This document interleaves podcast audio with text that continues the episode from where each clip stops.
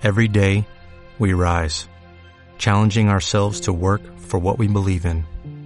At U.S. Border Patrol, protecting our borders is more than a job, it's a calling.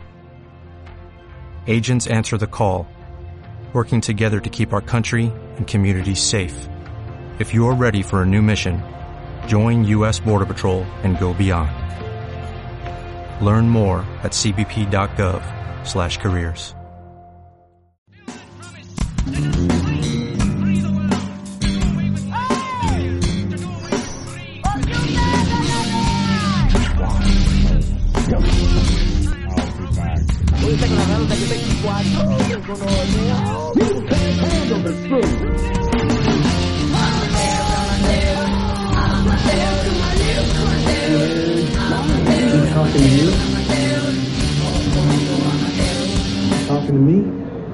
Entonces, qué parceros, estamos una vez más aquí en este podcast que hacemos para ustedes y que estamos haciendo desde eh, la comodidad o no comodidad de nuestras casas. Estamos todavía encerrados en cuarentena. Ojalá todos ustedes estén cumpliendo con esa cuarentena y no saturemos ese sistema de salud paupérrimo que tenemos. Estamos una vez más acá, nos encanta el cine, a pesar de que no somos expertos. Y bueno, nos acompaña como siempre Lisa, acompañándome y tratándome de ayudar a llevar estos temas bacancitos Estábamos con Momo desde los controles de audio y estamos con un invitado very much especial por us, o sea, muy especial para nosotros, un invitado colega de nuestra academia de donde salimos, Esteban Quintero, una persona que escribe, que es un comunicador audiovisual, que es, bueno, que se haga publicidad él mismo. Esteban, bienvenido. Muy bueno, ¿cómo va todo? Pues a mí me pueden encontrar en, en Instagram, actualmente, y WhatsApp, me van a encontrar el, el las, arroba de un un poquito largo, pero, pero es eso. Y bueno, venimos hoy día, como diría algún chileno, con una película francesa, una película bien pesada. Y bueno, no, no sé cómo se pronuncia en francés, entonces voy a decir la traducción para América Latina. Perdí mi cuerpo. Y bueno, esto es una película francesa de animación digital dirigida por Jeremy Clappin. Es la ópera prima de Jeremy Clappin como director de cine. Es animador. Antes hacía anuncios de televisión. Tiene por ahí tres cortometrajes, algunos de ellos premiados. La película se estrena el 17 de mayo de 2019 en el Festival de Cannes y obtuvo el premio de la Semana Internacional de la Crítica, además de ser pues galardonada con un premio Annie a la mejor película independiente, un premio de cristal al mejor largometraje en el Festival Internacional de Cine de Animación de Annecy y una nominación al premio Oscar en la categoría de mejor película de animación, una película excelente que pueden encontrar en Netflix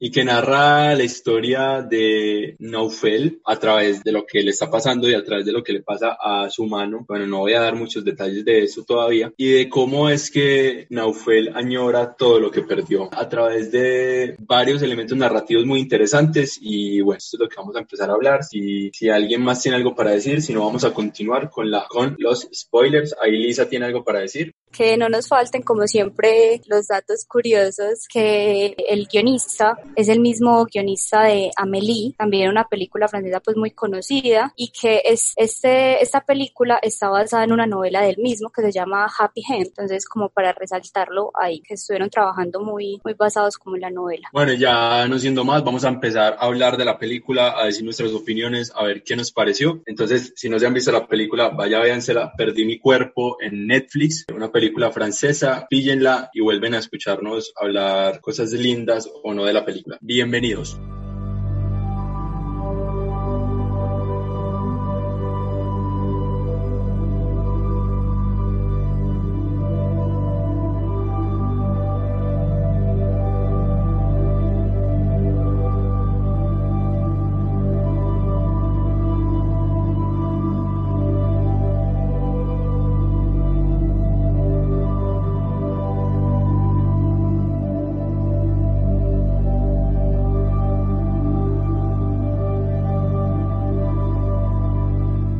Bueno, ¿Por qué nos gusta tanto ver películas tan tristes? ¿Qué nos pasa? ¿Acaso somos masoquistas o qué? A mí me encantó. Película tan mayor, película tan buena. O sea, la verdad yo le tenía mucha fe. Yo, bueno, acá les voy a contar. Yo hice maratón de Oscars. Me vi casi todas las películas, bueno, las que pude encontrar por ahí. Y cuando estaba viendo la categoría de animación, la verdad es que yo sí, yo sí le di mi voto de fe. Y es porque cuando vemos la peli, la película no es tan explícita explícita con la problemática y eso también desde el guion da mucho que decir y desde la construcción de la, de la película, cómo es que nos enlazan esos momentos, porque hay tres, hay tres momentos, tres tiempos que son el pasado, el otro pasado y el presente, o sea, hay dos momentos pasados y un presente y todo está enlazado con las manos. Entonces, ¿qué, qué hay para decir ahí de pronto esa construcción narrativa que por lo menos a mí me gustó mucho y me tuvo todo el tiempo, incluso la segunda vez, porque me la vi dos veces, todo el tiempo ahí, que ¿Qué, piensan de eso? No sé si alguno quiere decir algo. A mí me pareció buenísimo, la verdad, porque los saltos en el tiempo pues se dan a lo largo de toda la película y, y pues se contextualizan un montón de lo que el personaje vivió, el que va a vivir también.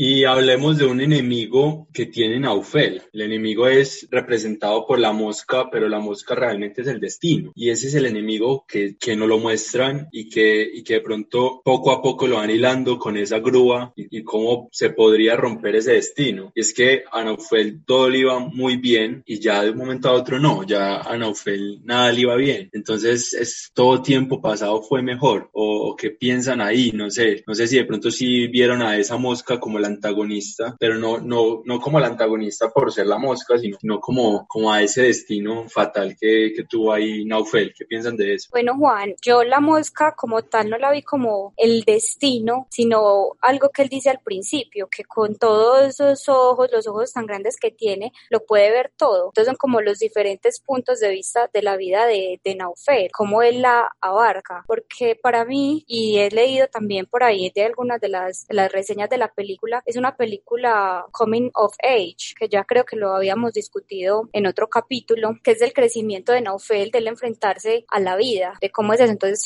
la mosca representa esas, esas perspectivas, esos puntos de vista de la vida, de lo que tiene que hacer Naufel, de si decide cambiar de trabajo o no, si se queda como está, irse de la casa y todo esto.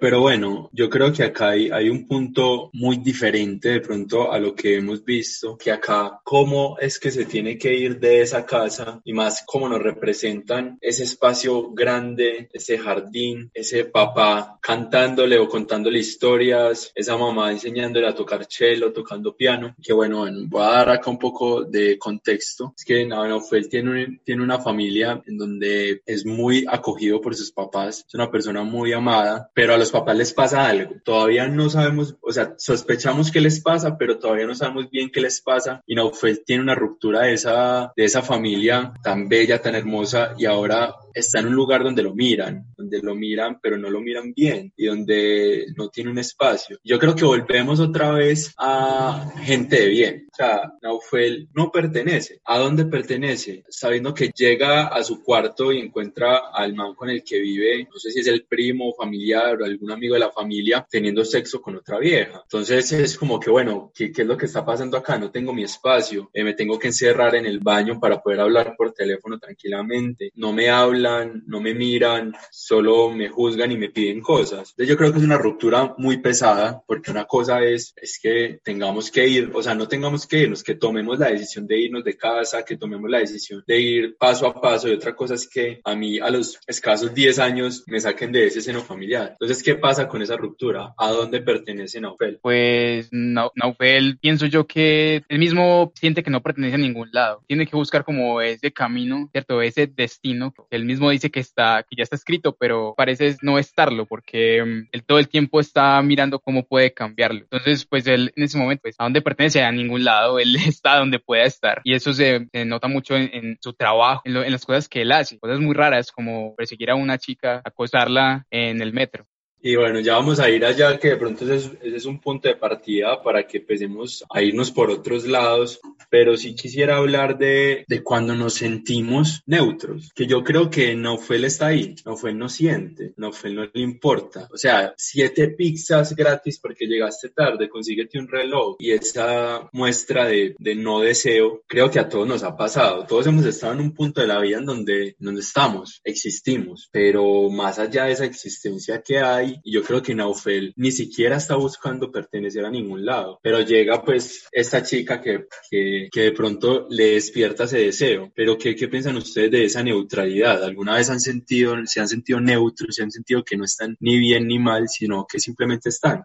Eh, yo quiero tocar los dos temas de los que ustedes hablaron, de pertenecer y de ese sentir, porque la película nos muestra todo desde el principio, desde la mano que quiere volver a su cuerpo, o sea, quiere estar donde ella pertenecía, con, y nos muestran también los recuerdos de Naufel cuando era niño, de querer pertenecer otra vez como a esa familia, pero ya como que está ahí muerto por dentro, con, eh, haciendo alusión a lo que dice Juan, de que no siente. Yo me siento identificada con esa parte, yo sí he sentido momentos en la vida en que como que, ah, que todo pasa porque tenga que pasar, que yo no estoy moviendo realmente ningún hilo, sino que voy con la corriente. Creo que eso es lo que le pasa a Naufel, pero cuando conoce a Gabriel, pues que la escucha y él, ella le dice como que pues deberías cambiar de trabajo, como que se le despierta algo por ser ella, por escucharle como la voz que le puso conversa, pero pues que, que le despierta algo porque como que, que se interesa en él, porque le dice como que todavía estás ahí, tenés que aprovechar que ya dejó de llover para que te vayas, entonces como que eso lo incita él a querer buscarla después y a querer buscar esa vida. Entonces vuelvo a lo que dije al principio, que es una película coming of age, que estoy de acuerdo con lo que dice Juan, de volver a la película de gente de bien, de pertenecer. Él en ese momento empieza la búsqueda de su vida, empieza como a renacer, a, a buscar qué es lo que quiere hacer. Y de ahí es que decide irse, busca pues, no busca realmente, pero encuentra el trabajo, encuentra a Gabriel y pasa pues todo lo que va a pasar en la película, que supongo que lo discutiremos más adelante.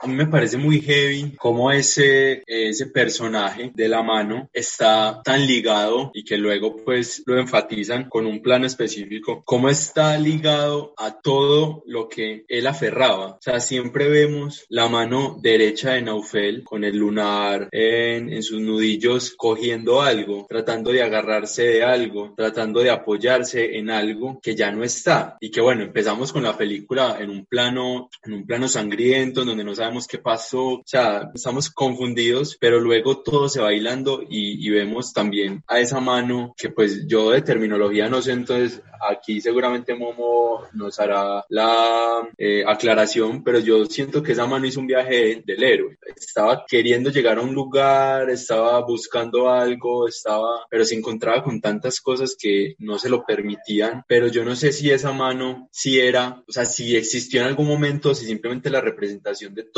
lo que Naufel tuvo y a todo lo que se agarraba. Entonces, no sé, hablemos de esa mano, esa mano pegada al cuerpo y también despegada del cuerpo como personaje. ¿Qué opinan de esa, de aferrarse tanto a algo, pero saber que ya no está? La Naufel es básicamente su pasado. En el momento en el que pasa todo, ¿cierto? Pasa lo que pasa con sus padres, ya podemos ver que no, no agarra la mosca, eh, todo el tiempo la, la, la, evita. La mosca hay una parte en la que se le, se le posa sobre un pie, está muy cerca de su mano, pero él no la toma porque ya sucedió lo que sucedió y él simplemente ya se, se desligó de todo lo que quería y la mosca es esa, como esa representación de sus sueños, de todo lo que él quería, de ser un pianista, de ser un astronauta. Entonces, desde el momento en el que sucede lo que sucede con sus padres, él deja de, seguir sueños, ya no puede eh, adaptarse a ellos, pues y es muy, muy bonito cómo representan todo. O sea, la película es visualmente bellísima y también cómo es que todo esto lo van hilando y nos van dando todos estos detalles de pura nostalgia con los que pues se puede uno sentir identificado o no, pero que son eso, los sueños. Y cómo esa mano está buscando a Naufel, pero yo creo que no, no para pegarse a su cuerpo nuevamente, sino como para gritarle a él que, que tiene que espabilar, digo yo. Porque de pronto lo que pasa es eso que, cuando ya no puede estar más con sus padres, hay una ruptura de todo eso que hablaba con ellos. Pero antes de eso, hablemos de algo que a mí me pareció, me generó, ¿cómo se dice eso? Cringe, no sé cómo se dice en español, que es, ¿quién es este señor que guarda ojos, manos y cerebros en una nevera? ¿Y por qué no ahondan en él? ¿O, o por qué no tiene importancia? ¿O es que eso es normal en un hospital? O sea, ¿qué, qué pasa ahí? ¿Alguno sabe qué pasó ahí? ¿O, o es que eso es completamente normal? Yo en mi lado optimista realmente no me pregunté eso. Para mí fue como que así, ah, está la mano en la nevera de un hospital o pues en un enfriador, lo que sea, con varias partes, pero yo pensaba yo, bueno, tal vez es que desde el hospital piensan que como la mano la encontraron ahí fresca, de cierta manera recién cortada de la mano de, de Naufel, pensaron que tal vez si se le hacía algo, si se conservaba, podrían volver a pegársela, no sé, creo que no le di como mucha, mucha vuelta al asunto de, del inicio, de dónde, de dónde sale la mano como tal, pues de ese cuarto. Y volviendo a lo que decía Juan ahora, de todo el viaje de la mano, de, de querer, de querer volver a, a, su cuerpo, que es como ese sentido de nostalgia que dijiste, de añorar lo que, lo que se tenía, a dónde estaba. Y creo que eso hace parte de la condición humana, de uno aferrarse como a esos recuerdos de, de todo pasado fue mejor, pero aprender a, dejar ir, que creo que ya es pues redundante lo que hemos dicho, pero quería como hacer énfasis de nuevo en lo que dijiste de viaje de la mano, porque pues pasan muchas cosas, el hecho de que le hayan dado los sentidos a la mano, porque la mano puede ver, la mano se aferra, la mano siente, ya está alerta, entonces me parece que, que sí es la representación de, de la vida de, de Naufel y de todo lo que, lo que lo hace sentir bien, creo yo. O sea, la mano de Naufel es todo lo que pudo haber sentido Naufel. Y nos lo muestran peleando con las ratas, nos lo muestran escondiéndose de, la gente, nos lo muestran matando una paloma, nos lo muestran eh, escuchando a esta persona ciega interpretar el piano como lo interpretaban en su casa, que yo creo que eso es, eso es una carga emocional muy grande. Nos lo muestran con esa bondad que tiene con la, con la niña, con la bebé, o sea, son muchas cosas que, que yo creo que la, o sea, la mano, si existió o no, no, es la, no, no debería ser la discusión, sino que es lo que representa realmente para la película. Y yo quiero que acá empecemos ya a hablar de, de ese punto de partida, de, de, ese, no sé si un punto de giro donde, donde Naufel aprende a no a soltar, sino a entender que hay cosas por las que sentir. Y es cuando entonces, después de un regaño, el jefe en la pizzería con respecto a sus llegadas tarde, porque pues ya conocemos la promoción eh, famosa mundialmente de que si llegan cierto tiempo tarde la pizza es totalmente gratis, pues él empieza a hacer las cosas muy bien y vemos que recibe el dinero y vemos esto, vemos esto y se choca y llega a un edificio a hablar con Gabriel. ¿Qué pasa con esa, con esa persona? Gabriel es una mujer que vive en un piso 35 y cómo es que llega alguien a simbólicamente ponerle la mano en la espalda y decirle todo va a estar bien, pero con otros mensajes. ¿Qué piensan de Gabriel en el punto de partida de Naufel? Gabriel, yo creo que es ese, ese personaje que le da como, como ese empujoncito para que siga con su vida. Nota desde el primer momento que ella le dice que cómo está, tras haber sufrido un accidente, lo esperaba, y de ahí como que se hace un lazo entre ellos dos, a pesar de que en ningún momento la vemos a ella, solo habla a través del aparato y en ningún momento se le ve, y eso es como lo que él necesitaba, que alguien se preocupara por él. Es como lo que yo dije ahora al principio, que él venía como muerto por dentro y al ver que alguien se preocupó por él, fue que despertó, se le despertaron otra vez todos esos pensamientos, los sentimientos y creo que es por eso que decide perseguir a Gabriel, pues como encontrarla. En esa búsqueda de encontrarse a sí mismo, cree que debes encontrarla a ella, porque ella fue la que le despertó ese sentir. Entonces me parece que obviamente pues sin Gabriel no habría podido pasar lo que pasó, él no habría perdido su mano, pero tampoco hubiese despertado a la vida, que creo que él es, es esa, ese, ese revolcón de sentimientos que él, que él tiene que lo llevan a tomar esas decisiones de estalquearla a ella, porque pues realmente a mí eso me pareció como que, amigo, estás bien, pues literal la estás persiguiendo, por favor, para, pero fue algo como esa confusión de él venir de esa familia amorosa, linda, que ya dijimos que bueno, haz tus cosas, te queremos, a llegar acá donde ni siquiera te saludan cuando llegas de trabajar, y, y, volver a eso como de que le pregunten, de que se, se, preocupen por él. Entonces creo que fue esa confusión de sentimientos, de volverlos a sentir lo que, lo que lo llevó a, a seguir. Y bueno, lo que pasa es que esta duda de Naufel lo lleva a tomar decisiones que yo ni le voy a justificar, pues tampoco, pero que yo siento que van más allá de, de el acoso como tal, sino que es todo eso que nadie tuvo la oportunidad de enseñarle a él a llevar. O sea, él está con, o sea, está constantemente con una persona súper machista que es Raufel, no me acuerdo cómo se llama. Y entonces, ¿cómo ve él esa figura de autoridad y esas figuras ausentes? Inocentes y esas figuras que son tan malas. Y bueno, ya me estoy yendo a cosas que, que no pasan en la película, pero que igual creo que esa, esa motivación tenía que estar ahí para poder llevarnos al punto a donde nos lleva. Y quiero que hablemos específicamente de algo que en otras películas no habíamos visto tan latente y es cómo el sonido acá, el sonido extradiegético, es decir, eh, perdón, la música extradiegética, es decir, la música que no está presente en ningún aparato electrónico que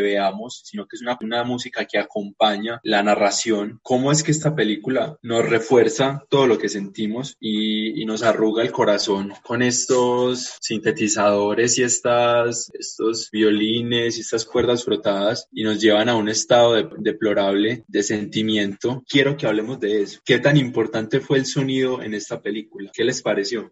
Juan, eso es algo que yo sí quería que tocáramos el tema, menos mal lo recordaste, porque yo tengo un problema que yo a la música no suelo prestarle mucha atención en las películas, pero por ejemplo en esta para mí fue algo hermoso porque obviamente la parte de la mano, en la que la mano está sola buscando el cuerpo, no hay diálogos porque es una mano, ¿sí o qué? Pero la música, la música cuenta, cuenta todo lo que está sintiendo la, la mano, lo, por lo que está pasando y obviamente en las otras partes de la también que nos, nos refuerza ese sentimiento o esa nostalgia que siente Naufel o la alegría cuando era niño, todo, pero como narra las situaciones y los sentires de la mano me parece supremamente importante y supremamente bien hecho. Eh, no recuerdo el nombre de la persona que hizo el sonido, la música en esta, en esta película, pero para mí la sacó del estadio. Eh, Dan Levy se llama. Bueno, Dan Levy hace parte de un dúo de rock francés, pero él es la persona que hace la música. Y acá quiero resaltar algo que ya había dicho y que siento que es una discusión que se tiene que dar ampliamente y es que yo no siento que menos sea más, como se dice por ahí. Yo siento que es que tiene que ser lo que necesite la película, ni menos ni más. Y esta película necesitaba toda esa carga musical para narrar. Entonces, por ejemplo, acá acá es más, acá vemos mucha música, acá vemos y vemos pues composiciones que son realmente, o sea, no, no quiero decir que sean complicadísimas, pero que son composiciones que tienen un objetivo en específico y nos narra, nos dice muchas cosas y nos hace sentir muchas cosas y la acompaña una foto también re bonita y unas composiciones, y pues composiciones de imagen, unos cuadros muy bonitos que, que es que definitivamente nos pone en, en un lugar y nos dice, es que esto también es una película película de animación. Y esta película de animación también tiene mucho que decir. Entonces yo creo que es, hay que rescatarle todo lo que vemos y todos esos elementos. Yo quería también como aportarle esa parte que dijo Juan Pablo, no solo desde el sonido, sino también de lo visual, porque como decía ahorita, la, la música acompaña mucho el viaje de la mano, pues nos hace entender qué es lo que está sintiendo ella, pero también lo que dijo Juan, desde lo visual, desde la animación, cada escena para mí tiene mucha información, mucha información que creo que uno la puede notar más porque es algo animado y uno valora mucho ese esfuerzo que tiene que hacerse para, para este tipo de, de películas que uno sabe que no es fácil y valorar como todo eso, como manejan el, el color en las imágenes, todo pues en, en, los fondos de la ciudad. Para mí eso es algo que también deberíamos, deberíamos hablar porque, repito, cada escena está llena de información, no ponen cosas simplemente porque sí sí hay que hablar como de los espacios que plantea, pero yo creo que más que de los espacios, de los puntos referenciales que nos muestra la película. Y es que, o sea, la primera vez que yo lo vi no lo vi tan claro con respecto a la grúa, pero sí me parece muy bacano cómo muestran esas ciudades y cómo muestran esos planos que a veces ni siquiera, ni siquiera son explícitos, o sea, no muestran la ciudad, sino que muestran cómo se plantea la ciudad personal. Y lo vemos las veces que Naufel está hablando la primera vez con Gabriel, que le dice qué ves al frente, escuchas la lluvia y como esa, eh, lo que escucha Gabriel lo escucha Naufel y después es en la biblioteca que Naufel le dice si haces con las manos en, la, en las orejas vas a sentir que estás caminando en la nieve. Entonces, ¿cómo, ¿cómo es que nos plantean esos espacios en donde ellos están y también los espacios que ellos quisieran sentir? Para que hablemos ahí como de la foto, me parece muy bacano hablando puntualmente de la fotografía, cómo cambia todo desde los espacios cerrados en los que él está, vuelvo al, a la casa donde él vive, a la pieza que tiene que compartir, que todo es así oscuro y ya cuando pasa a vivir con, con el tío de, de Gabriel allá en la, pues haciendo todo lo de carpintería, tiene un cuarto propio que incluso tiene un, un tragaluz, que él se puede asomar por ahí, puede salir todo, se ven más luz en los espacios, se ve como más abierto, eh, es algo que, que a mí me llama mucho siempre la atención cuando veo este tipo de películas, cuando hacen como estas comparaciones que ayudan también mucho a distinguir, como a mostrar las emociones y cómo va cambiando el personaje. Entonces desde esa fotografía me pareció que lo hicieron de una manera como muy, muy acertada, de que lo supieron llevar a uno como desde un punto pequeño de cómo él podía sentirse encerrado a volver otra vez a estar en la ciudad, a caminarla, a vivirla. Y antes pues, de que sigamos, dar un poquito de contexto, eh, Naufel decide acosar a Gabriel y se encuentra con una vacante de empleo de su, del tío de Gabriel en una carpintería e inicialmente su deseo es trabajar ahí para ver a Gabriel, pero luego se vuelve una pasión esa profesión. Y es aquí cuando entonces empiezan a, a jugar con esos espacios y a ampliarlo y a darle a él estos, esas privacidades, a pesar pues de que rompe muchas reglas y sobrepasa propiedad privada, bueno, todo lo malo que pueda haber, pero que eso al fin y al cabo viene siendo de él y que dentro de las decisiones, que no sé si fue una decisión o si sencillamente así tenían que animar, creo que la cantidad de cuadros con, la que, con los que la película está animada le genera a uno una sensación más bella y uno lo ve un poco a veces pausado, un poco a veces saltados, pero no porque sea un error, sino porque eso genera algo también en ese manejo fotográfico. Y aquí entonces venimos específicamente a esa relación que empiezan a generarse muy determinada por Naufel porque no es una, no es una relación natural, pero se empieza entonces a crear ese vínculo. ¿Qué pasa ahí? ¿Qué pasa con ese vínculo y con esas conversaciones que van teniendo ellos y cómo, y cómo llegamos a un punto crítico que es cuando ya Naufel otra vez vuelve a estar en el punto en el que inició? ¿Qué pasa con esa relación entre Gabriel y Naufel? Para mí es un poquito complicado como esa parte. A mí yo me centré mucho en la transformación del personaje, pero como dije ahorita al inicio, es como, sí, que él la estaba stalkeando. Como dijiste, la, la relación se forma mucho es, es por, por Naufel, porque ella está ahí como, bueno, ella al principio es muy reacia, incluso a conocerlo cuando el, el tío le da trabajo, que es como que pues es de este tipo de dónde salió o qué. Y eso también ella lo refuerza cuando ya se abre con él, que van a salir a la fiesta del primo o del con el que vivía Naufel antes, y él decide mostrarle el iglú y mostrarle la pizza y todo, decirle como que, eh, marica, sí, yo te conocí desde antes y pues mira, eh, conocerte a donde me trajo. Y ella es como, ¿a qué? Y ella se va y le dice como, pues es que mira todo lo que estás haciendo, mira a qué punto llegaste, mira dónde estás, y le dice, pues a vos realmente te importa esto, pues ¿por qué lo estás haciendo? ¿Te importa siquiera mi tío? Porque vemos que él está como enfermo o algo así, no sé. Y ella dice, es que él también está haciendo parte de esta historia en el momento que ya no se estaba entrando tanto como en la relación, porque para ella, para mí eso es un momento de ruptura, que es cuando Naufel vuelve a caer a como estaba antes, después de tener como esas alas y todo, y ella le dice como que pues aterriza, aterriza. Y ahí añadámosle a esa relación la grúa. La grúa es un punto referencial para, la, para que la mano pueda llegar de nuevo a Naufel, pero también representa la ruptura. ¿La ruptura de qué? Del destino. Y lo dicen muy literalmente, pues no, no es como que sea implícito, sino que es que si tú saltas allá desde ese edificio hacia la, hacia la grúa, vas a romper el destino. Y luego qué? Luego no sabemos, no sabemos qué pueda pasar. Pero, pero entonces, ¿cómo se van rompiendo esas cosas y cómo también la película nos dice es que es mejor no saber qué es lo que va a pasar y cómo yo creo que refuerza esa idea de, de let it be, let it be, de dejarlo ser y no estar buscando que las situaciones vayan mejorando para mí. En este caso, Naufel tratando de hacer que todas las situaciones llevaran a Gabriel. Entonces, hablemos también de eso, de la grúa. ¿Qué pasa ahí con esa grúa? ¿Qué pasa con Gabriel? ¿Y qué pasa con eh, el manejo del destino como tal? Eh, la grúa es como esa representación exacta de lo que sería esa ruptura del destino. Entonces, el salto que da Naufel de la grúa, pues esa decisión que tomó, obviamente ir en contra del destino trágico y, triste que le tocó. Entonces, al momento de saltar, pues es el momento en el que él rompe esas cadenas y sí continúa con su vida. También, pues se da al momento que él pierde su mano y deja atrás toda esa carga del pasado que traía a través de toda la historia. Y antes de eso, vemos también que Naufel está en el piso cuando empezamos la película, pero cuando está esa ruptura con Gabriel, yo creo que va al inframundo, porque es, otro, eh, es otra sensación, porque miren qué poderosa es esa, esa figura para Naufel ahí, que lo hace sentir, bien o mal, pero lo hace sentir. Llega un punto en donde Naufel estalla y se pone a pelear y pues todo lo que no nos mostró en, toda la película, entonces creo que ahí es un, un punto de partida para decir que es que este man, Gabriel, o lo pone bien o lo pone mal, pero lo pone en algún. Y también esa, o sea, ese reloj es muy importante porque a, él le dicen, el jefe de la pizzería le dice, póngase un reloj para que sepa cuando llega tarde y se, se pone este reloj, mira, eh, él de niño tiene una grabadora y un micrófono en donde graba todo, que yo creo que eso también es muy importante porque es toda esa, esa remembranza que tiene del pasado, toda esa nostalgia, todo eso que guarda, pero que nunca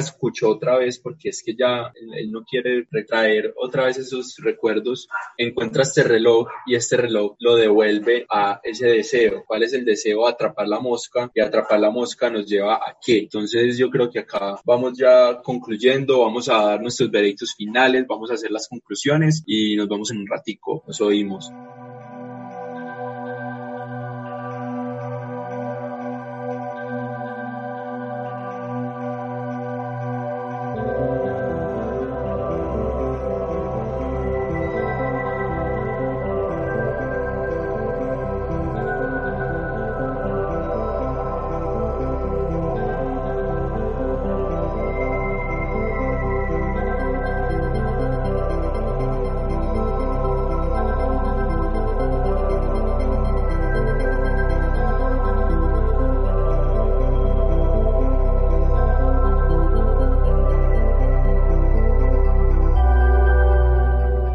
Bueno, está Naufel con el reloj dorado para poder llegar a tiempo a los lugares que nunca llegó a tiempo. Trata de atrapar una mosca al lado de una cortadora de madera. Nosotros ya sabemos qué va a pasar. O sea, la, mano está por ahí rondando. Vemos unas primeras escenas de la película en donde él está ensangrentado. Nosotros ya sabemos qué va a pasar, pero igual nos tensionamos. De eso se trata el cine. Nos, y nos ponen ahí, nos ponen ahí hasta que pierde la mano. Pero ¿qué más pierde? Pierde yo creo que muchas cosas más que esa mano. Y vemos que la mano se demora una noche en llegar. O sea, el, viaje de la mano es solo una noche. Entonces, también es como esa, yo creo que esa bajada de las nubes de Naufel, la pérdida de su mano. Porque él estaba en un estado emocional de utopía con Gabriel. Gabriel lo, lo trae un poquito, pero él igual sigue volando. Pero la pérdida de la mano lo trae del todo y ahí sí empieza a escuchar las grabaciones y empieza a escuchar a sus padres. ¿Qué pensaron en ese momento? Yo la primera vez que vi la película, que como tú también me la vi dos veces, no caí en cuenta de lo que decías de la grúa. Pues no, no la había tomado así. Ahora la segunda vez creo que lo vi más, pero escuchándote creo que le doy más sentido, porque mira que aunque listo, él pierde su mano y se va para la terraza donde había hecho, hecho el iglú, que desde ahí es que se ve esta grúa, él escucha todos los,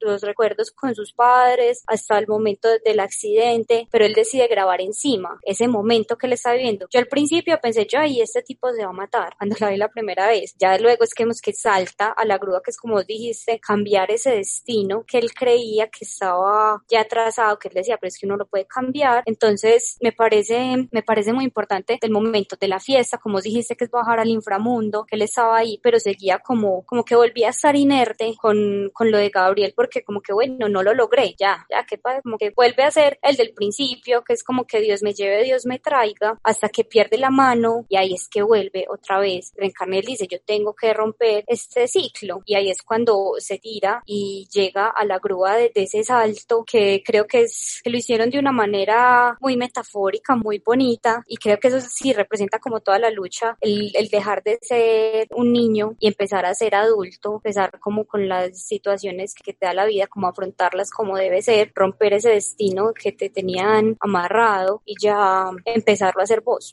Y para otra vez poner en contexto, que siempre estamos acá poniendo en contexto, aunque se supone que ustedes ya vieron la película, pero a, veces de seguro hay gente que no se la ha visto. Ese deseo también de Naufel de entregarle algo que es imposible a Gabriel, que es el Polo Norte, y cómo el iglú representa una ruptura, pero también representa una, una sanación cuando, cuando la mano hace un iglú con, con cubos de azúcar para Gabriel, pero luego, luego nunca sabemos qué pasa con Gabriel. Uy, en estos momentos estoy pensando si es una metáfora al suicidio, porque Gabriel no lo vuelve a ver, Gabriel no lo busca, él se queda toda la noche en la grúa, porque es que también es eso, que él está huyendo de Gabriel. Cuando Gabriel viene a visitarlo, él sale por el tragaluz y ya no volvemos a saber de él. Gabriel se queda dormida en el cuarto de él leyendo el libro favorito de habla inglesa, que es El mundo a tu manera, algo así, no me acuerdo cómo se llama el libro que le recomienda. Y después ella lo va a buscar por ese tragaluz, pero no lo ve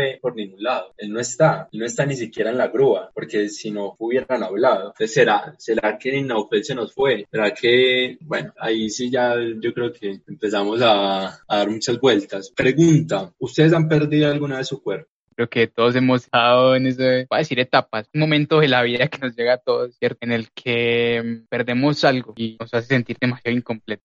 Bueno, como dijo Esteban, yo creo que todos hemos pasado por eso, todos hemos perdido nuestro cuerpo en algún momento. Si entendemos lo de perder el cuerpo como dejar ir eso que éramos para volvernos algo que podríamos ser. Son como esas evoluciones en la vida de uno, las etapas que uno va quemando para encontrarse con otras nuevas. Entonces sí es una manera de ponerlo. Todos hemos perdido el cuerpo en algún momento de nuestras vidas y creo que todavía lo vamos a seguir haciendo hasta que esto se acabe. Igual me dejaste ya con la duda existencial de perdimos a Naufel o no. Fue como que al principio yo lo pensé, yo, ay, se suicidó, pero ya luego como que, ay, mira, no, ahí está, pero está realmente ahí ya, o sea, mi mente en ese momento implosionó pegándome al discurso de ambos, sí, yo creo que todos hemos perdido el cuerpo en algún punto, pero, y quiero que recordemos, así como hacía Naufel, que cerremos los ojos y nos devolvamos a escuchar eso que Naufel escuchó, como suelta por fin, esa mano que siempre estuvo agarrando, como suelta por fin ese recuerdo traumático de la muerte de sus padres y cómo a través pues también de insertos y de los insertos son imágenes rápidas que van en el montaje, cómo nos vamos mostrando también otras cosas y yo me quedo con un cuadro, con un fotograma, con un plano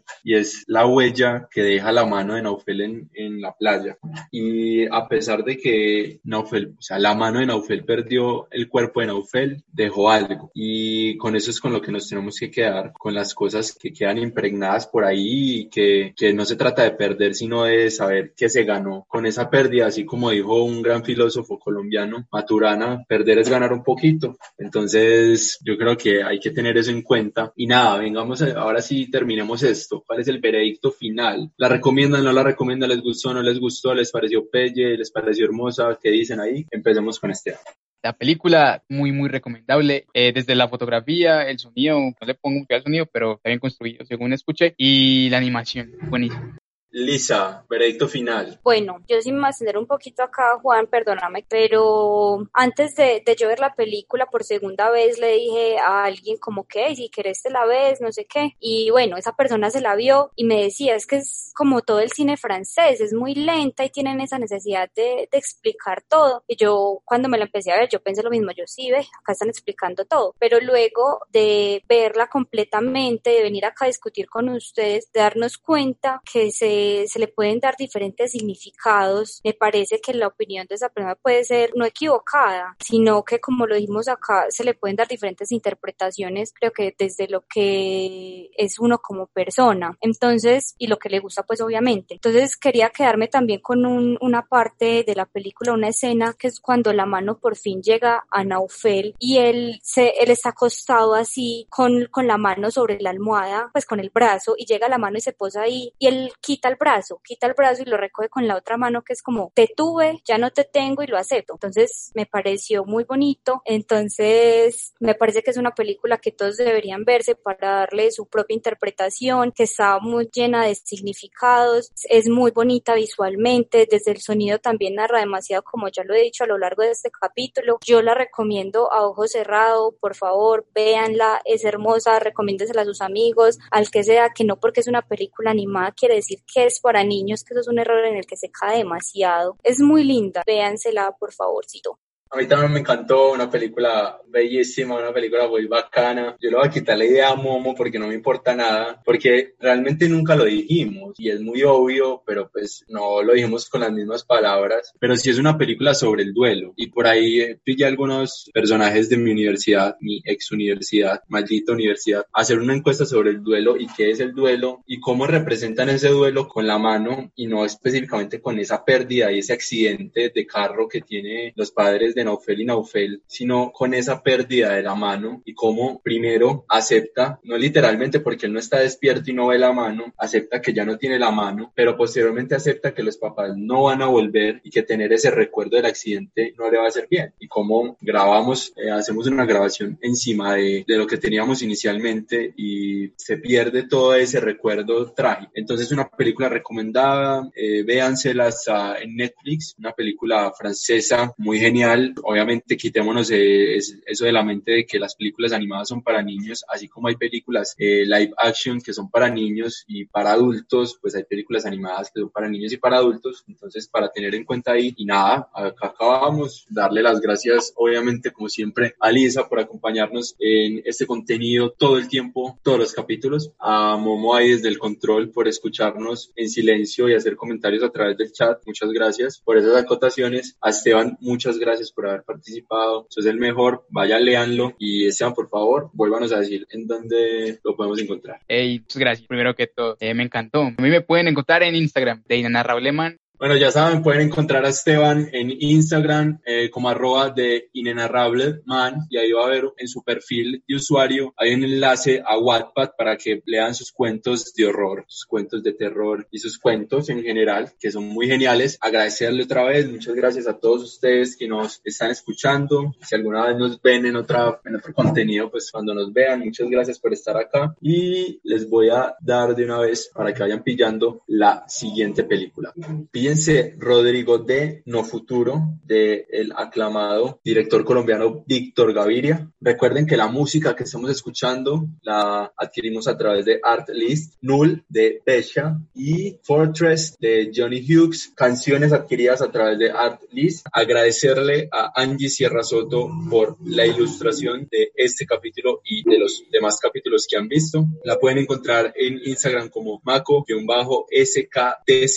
Maco bajo sketch. Nos pueden encontrar en iBooks, Facebook, Instagram, Twitter y YouTube como Conversine. Y ese contenido en específico lo pueden encontrar en Spotify, Deezer, Google Podcast y Apple Podcast como Cinéfilos Amateurs. Nosotros hacemos parte de la red para el fomento del desarrollo cinematográfico y audiovisual de Antioquia. Por ahí nos estamos craneando más contenidos, por ahí nos van a escuchar en otras esferas. Recuerden que este contenido lo estamos haciendo en la cuarentena y seguramente cuando todo esto pase vendremos recargados y con una mejor calidad. Espero estén disfrutando esto, estén viendo cine. No somos expertos, pero nos encanta. Somos cinéfilos amateurs. Nos vemos en el próximo capítulo, o mejor, nos escuchamos. Muchas gracias.